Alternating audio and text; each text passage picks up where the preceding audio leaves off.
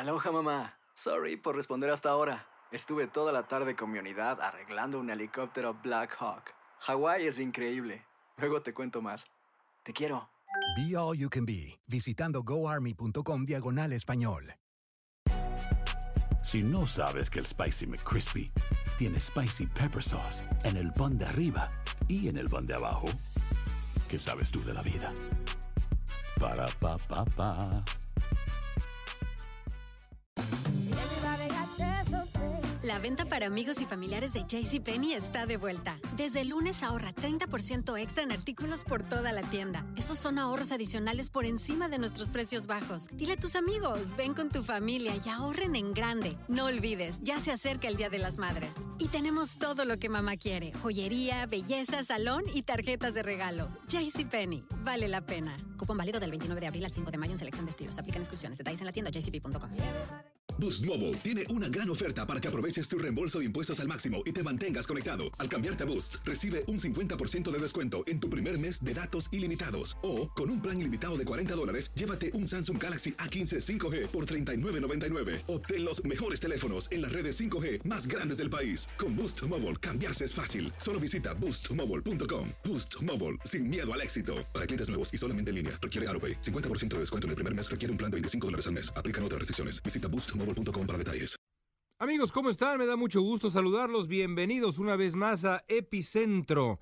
Un placer estar con ustedes. Gracias por descargar este podcast. Gracias por escucharlo donde quiera que estén. La semana pasada me llevé a la familia a Nueva York y luego durante 24 intensas horas a Washington. Vamos a platicar un poco sobre, sobre eso. No me gusta tanto hablar de mis experiencias eh, netamente personales, pero creo que en esta ocasión, en esta ocasión viene al caso por razones que espero compartan. Nos fuimos una semana a esas dos grandes ciudades estadounidenses, el cerebro financiero de este país que está en Nueva York, el cerebro político de este país que está en Washington. Eh, un viaje intenso para nosotros. Después de todo, viajamos con nuestros tres hijos, el mayor de ocho años y medio y los otros dos, como ustedes saben, quienes han escuchado Epicentro desde hace ya un tiempo, un par de gemelos de casi cuatro años de edad y mi mujer, que es una auténtica santa. aguantarnos a los, a los cuatro, a cuatro, cuatro hombres en un viaje de ese estilo, de verdad no es cualquier cosa. La pasamos muy bien, fue un viaje lleno de aprendizaje y sobre todo lleno de historia. Eh, tuvimos eh, la oportunidad de mm, pues visitar los distintos museos en ambas ciudades, en fin, de verdad eh, ambos lugares entrañables, Nueva York específicamente para mí una ciudad que que me trae extraordinarios recuerdos. Allá estudié la maestría hace pues ya muchos, muchos años, hace 16 años, quizá 17 años de aquello. Em, después viví por allá un tiempo, trabajé también por allá algunos meses. Eh, y varias, varias cosas que podría yo platicarles en, eh, en, un tenor personal sobre las experiencias que viví en esa ciudad maravillosa que es Nueva York. Quizá por eso también significa tanto para mí el poder llevar de vuelta allá a los míos. Bueno, el caso es que viajamos a Nueva York y a Washington en uh, Nueva York eh, llevé a mi hijo a, a ver eh, Hamilton, a ver el musical del que hablábamos la semana pasada. Eh, lo repasamos, Mateo lo, lo pudo ver y fue una experiencia de verdad auténticamente mágica para él el poder acercarse de nuevo a eh, la, la, historia de este que es eh, su país adoptivo. Él nació en México, como quizá ya les platicaba yo la semana pasada, pero este es eh, su país adoptivo y su cercanía con la historia original de Estados Unidos me ha parecido auténticamente entrañable. También por eso es que decidimos viajar a la ciudad de Washington y allá pues eh, conocer más todavía de la, de la extraordinaria historia de Estados Unidos. Washington, la capital eh, de Estados Unidos, que fue establecida después de un acuerdo entre tres de los eh, padres fundadores de esta nación, Jefferson, Madison y Hamilton, que se reunieron a cenar famosamente por allá del 1790 y acordaron el colocar la capital del país ahí sobre el río Potomac, en eh, Virginia, eh, para, para beneplácito de Jefferson y Madison, ambos originarios de la colonia de Virginia y a cambio pues eh, decidieron los tres hombres aceptar el plan de consolidación de la deuda que proponía que proponía Alexander Hamilton. Ese plan que dio a luz al Estados Unidos moderno al solventar el rumbo el rumbo del país eh, cuando uno viaja a Washington, eh, y esta, esta sensación la he tenido desde que era yo muy pequeño, porque también tuve la oportunidad de pasar allá algunos veranos, tenía yo, y todavía tengo, creo yo, familia en Washington, lo que pasa es que hace muchos años que no los veo, pero durante, durante varios veranos, dos o tres veranos, pasé semanas con eh, familia que tenía yo por allá, y recuerdo, siendo un niño eh, de la edad de mi hijo y quizá un poco más grande, 8, 9, 10, 11 años de edad incluso, el caminar por las calles de Washington, voltear a ver esos edificios inmensos, esos, eh, esas columnas, eh, ese, ese, enorme peso de la ciudad de Washington y sentir la solemnidad del lugar, la solemnidad de la ciudad, y la solemnidad de este país, la mejor versión de este país, sin duda alguna, desde la Casa Blanca que ya tiene atisbos de lo que sería la ciudad de Washington, a pesar de que fue de las primeras construcciones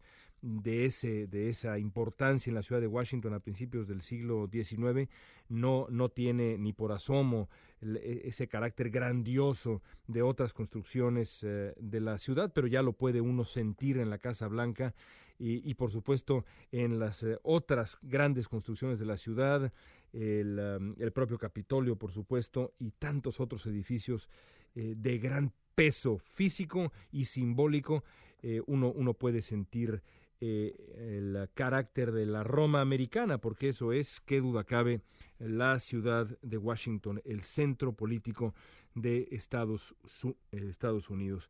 Eh, tuvimos la oportunidad ahora de visitar la, Casa Blanca.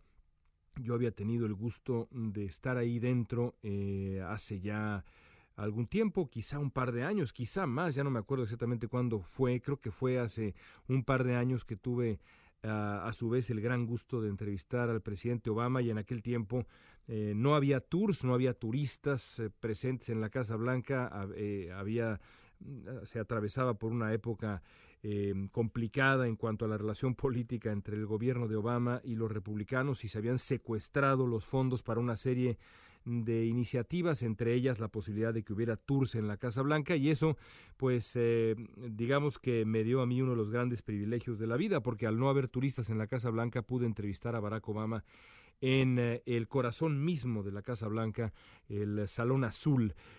nunca olvidaré entrar a la Casa Blanca, abrir la puerta, literalmente la puerta de la Casa Blanca y ver dos sillas, una frente a la otra, una para un humilde servidor y otros periodistas que estarían eh, también entrevistando al presidente Obama, dos o tres periodistas más que habían sido invitados ese día y la otra para el presidente de Estados Unidos.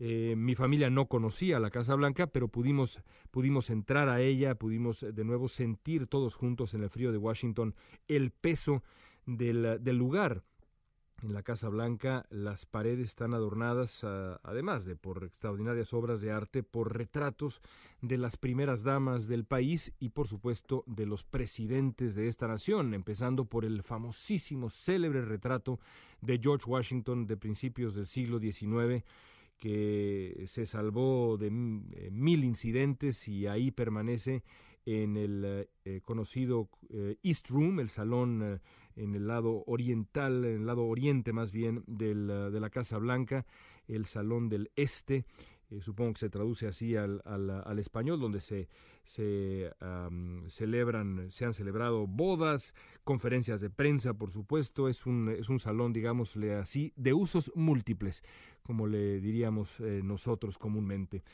Em, lo cierto es que cuando uno camina por la Casa Blanca, insisto, eh, tiene una noción muy clara del peso del lugar. Por eso hay algo de surrealista en eh, salir de la Casa Blanca y, ver sobre la avenida Pensilvania y las calles aledañas a la Casa Blanca los preparativos para la toma de posesión de, Donald Trump, lo que en Estados Unidos se llama el inauguration, el debut de Donald Trump como presidente de Estados Unidos, la toma de posesión de Trump que ocurrirá el 20 de enero.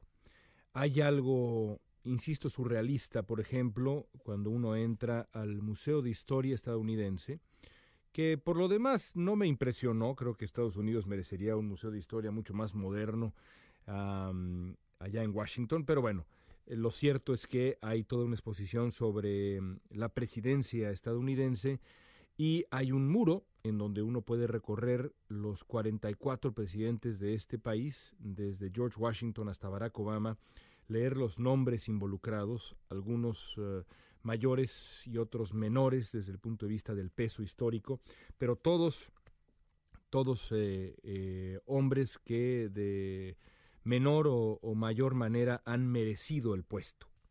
Aunque de George W. Bush podríamos, podríamos dudarlo, podríamos cuestionarlo, de una u otra manera todos han merecido el puesto. Algunos eh, se han equivocado gravemente, otros eh, han tenido enormes aciertos, pero son 44 presidentes em, que están ahí en ese muro.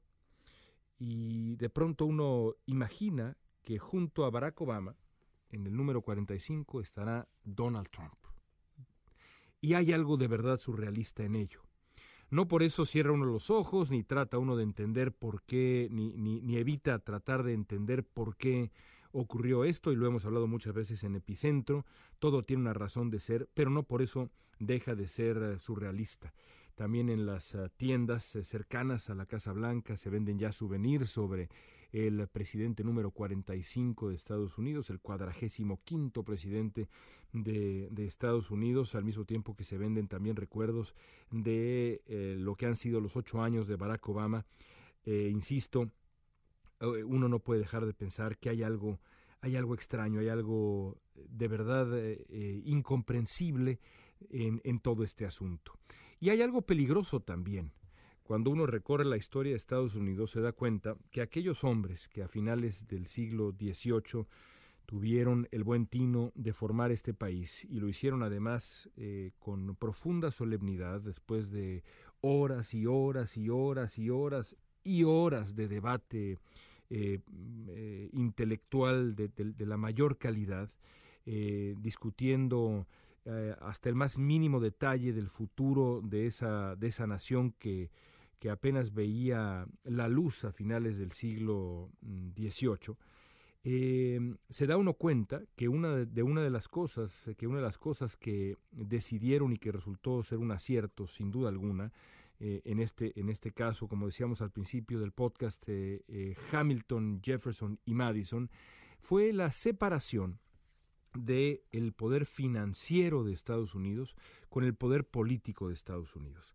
La capital financiera de Estados Unidos, como decía yo al principio, el cerebro financiero de Estados Unidos pertenece y pertenecía a eh, la ciudad de Nueva York y el cerebro político, la capital política, el centro político de Estados Unidos fue eh, adjudicado a la ciudad eh, de Washington, la naciente ciudad de Washington, allá a finales del siglo XVIII, principios del siglo XIX. Esto, como sabemos, y basta hacer un repaso de, las, de, varios de los otros países del mundo, pues es un gesto inédito. En eh, Londres, por ejemplo, se concentra tanto el poder político como el poder financiero de la, de la Gran Bretaña, lo mismo podemos decir de, Madrid, lo mismo podemos decir de México, lo, eh, lo, mismo podemos decir de muchísimas eh, de las capitales del, del, mundo. Estados Unidos es un caso aparte porque así fue pensado por eh, sus padres fundadores.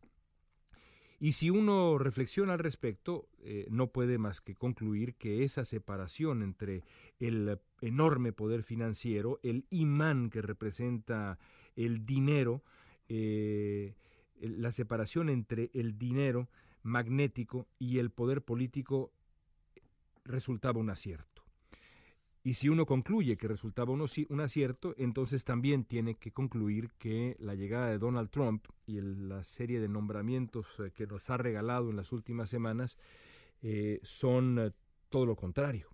porque esa, esa distancia, esa sana distancia, poder financiero entre el dinero y la política, que fue creada, insisto, de manera tan sabia por los padres fundadores, tiende a desaparecer, tiende a eh, borrarse con la llegada de Donald Trump. Trump ha nombrado, como ustedes ya saben, a una serie de multimillonarios para encabezar el gobierno de Estados Unidos en los próximos años.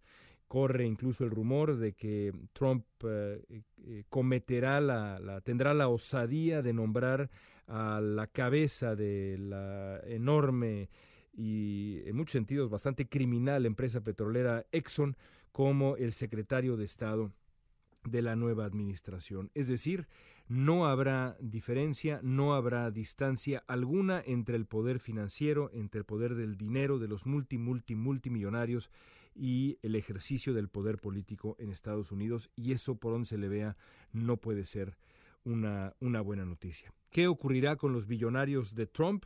Es eh, sin duda una gran pregunta. Por otro lado, habría quizá también que aceptar que eh, es un nuevo experimento.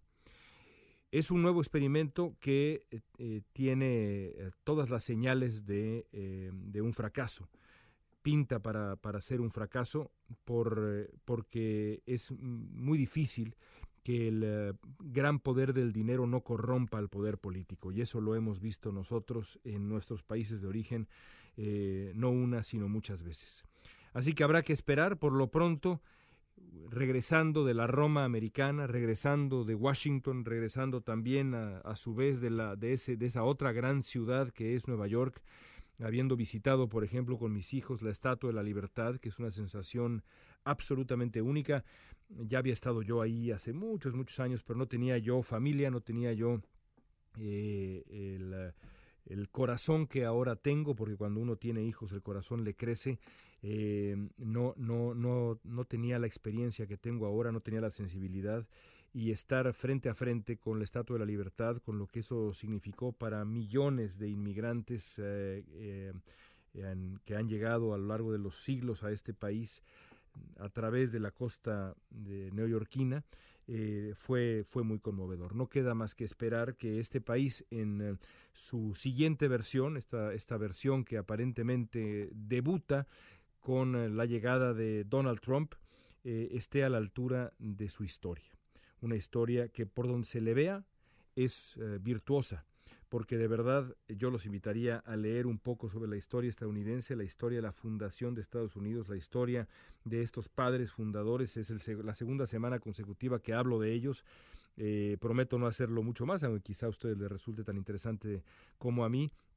Denle una lectura si tienen tiempo, a alguna de las muchas biografías que hay sobre Washington, sobre Jefferson, sobre el propio Hamilton, sobre Madison, sobre estos, este grupo de hombres extraordinarios, porque para mí son superiores incluso a, eh, aquellos hombres que lograron eh, liberar a Francia algunos años después de lo que lograron los estadounidenses acá a finales del siglo XVIII. Esperemos que Estados Unidos esté a la altura de los hombres y las mujeres que lo fundaron.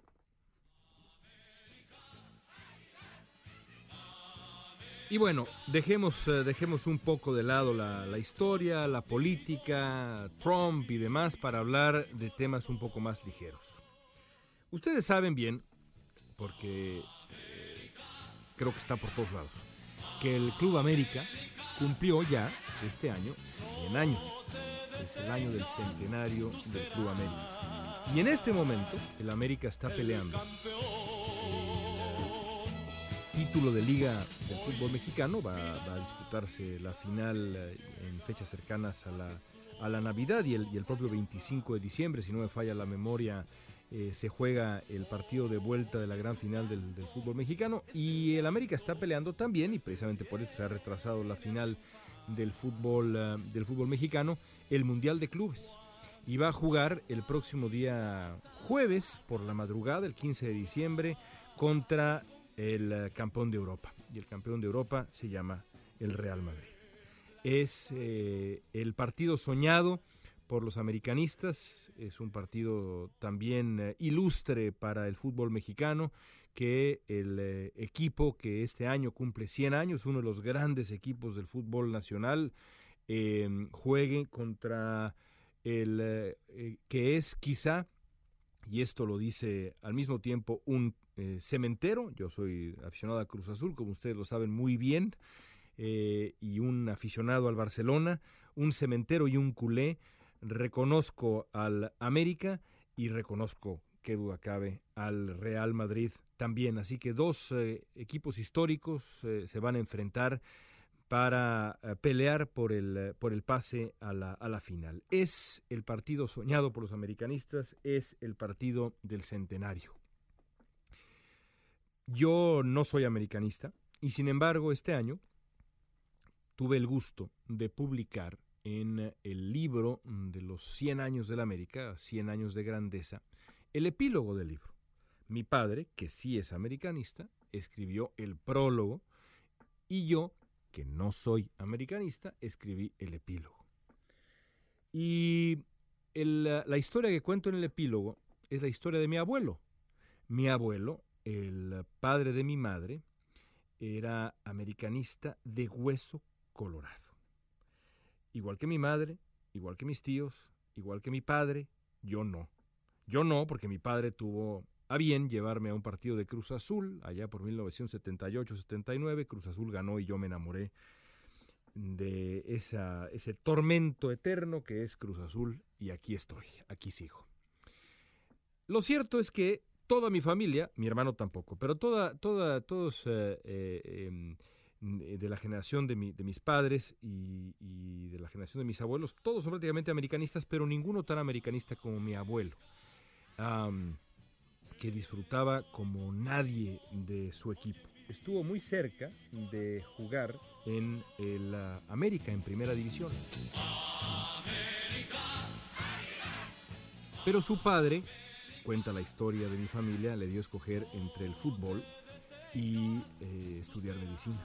Y estamos hablando, digamos, de los años 30. Mi abuelo nació en 1917, así que estaremos hablando del 34, 35, si acaso 36, cuando mucho. Así que bueno, no estamos hablando ciertamente de esta época del fútbol mexicano. Pero escogió la medicina, mi abuelo, y em, siempre se arrepintió de no haber llegado a primera división. Era su sueño, su sueño llegar a jugar un partido, un minuto incluso, me decía, en primera división. Él pensaba que tenía el talento para hacerlo y sin embargo no pudo, no pudo conseguirlo. Pero mantuvo la pasión por el América hasta sus últimos días. Eh, una pasión que yo no pude compartir con él, pero no por eso no la respeté y no la quise. En el epílogo de ese libro, de los 100 años del América, el centenario del Club América, cuento cómo cuando mi abuelo falleció, hace ya más de una década, si la memoria no me falla. Eh, sí, más de una, década, creo que 15 años más o menos. Em, cada uno de mis primos y, un servidor, evidentemente, siendo yo el mayor de mis, de mis primos, hombres, tengo una prima mayor que yo, eh, le escribimos algo en su libro favorito a mi abuelo, que tiene algunas hojas en blanco, y yo le puse a, mi abuelo algo así como, te, te imagino jugando con el América en el, en el cielo ahora. Y contigo, le puse, el América no puede perder. Y entonces, em, a partir de ese sábado, el América ligó, no me acuerdo exactamente cuántos, los americanistas seguramente lo recuerdan, eh, pero fue la mayor racha invicta del América, no el del cielo, el real, en su historia creo que es una racha que todavía no se supera. Así que para mí ese momento, el hecho de que el, haber, el haberle puesto yo eso a mi abuelo y el hecho de que mi, mi abuelo desde arriba, de alguna u otra manera, quiero pensar, consiguiera que su equipo tuviera ese momento de gloria repetida durante tantas semanas, se queda, se queda en mi memoria. Y por eso es que festejo, a pesar de que soy cementero, y ni siquiera esa anécdota me quita el ser cementerio, imagínense nada más cómo estará mi enfermedad. Festejo y celebro los 100 años del Club América, equipo al que detesto deportivamente y quiero emotivamente por las razones que ya expliqué. Y caray, a pesar de que alguna vez dije que no era correcto desearle el bien a los grandes rivales, en esta ocasión deseo que el América venza al Real Madrid.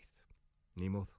Supongo que todo tiene un límite y en los 100 años del América desearle un triunfo así quizá no está de más, pensando al menos en eh, la gente cercana a mi corazón que tiene la sangre azul crema. En fin, amigos, gracias por escuchar Epicentro. Hasta la próxima. Hacer tequila, Don Julio, es como escribir una carta de amor a México. Beber tequila, Don Julio, es como declarar ese amor al mundo entero. Don Julio es el tequila de lujo original, hecho con la misma pasión que recorre las raíces de nuestro país. Porque si no es por amor, ¿para qué? Consume responsablemente. Don Julio Tequila, 40% alcohol por volumen, 2020. Importado por Diageo Americas, New York, New York. Si no sabes que el Spicy McCrispy tiene Spicy Pepper Sauce en el pan de arriba y en el pan de abajo, ¿qué sabes tú de la vida? Para, pa, pa, pa. Más en JCPenney, más tu oportunidad de conocer a Shaquille O'Neal. Este sábado 4 de mayo todos ganan durante la entrega de cupones de 10, 50 o hasta 100 dólares, solo en la tienda mientras duren. De 11 a.m. a 1 p.m., los miembros de JCPenney Rewards tendrán una oportunidad exclusiva de encestar para conocer a Shaq. Habla con un asociado en la tienda o visita jcp.com y conoce más sobre la jugada. JCPenney, vale la pena. Cupón válido el 4 de mayo en selección de estilos. Entrega de cupones solo en la tienda para mayores de 18 años. Boost Mobile tiene una gran oferta para que aproveches tu reembolso de impuestos al máximo y te mantengas conectado. Al cambiarte a Boost, recibe un 50% de descuento en tu primer mes de datos ilimitados. O, con un plan ilimitado de 40 dólares, llévate un Samsung Galaxy A15 5G por $39.99. Obtén los mejores teléfonos en las redes 5G más grandes del país. Con Boost Mobile, cambiarse es fácil. Solo visita boostmobile.com. Boost Mobile, sin miedo al éxito. Para clientes nuevos y solamente en línea, requiere AroPay. 50% de descuento en el primer mes requiere un plan de 25 dólares al mes. Aplican otras restricciones. Visita boostmobile.com para detalles.